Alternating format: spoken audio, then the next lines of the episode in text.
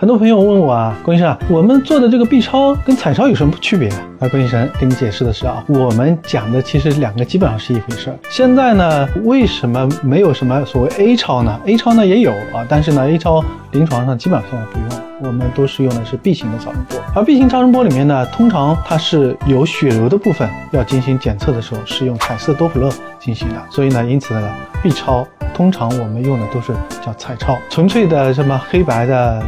已经基本上临床上没有了，所以了解到了吗？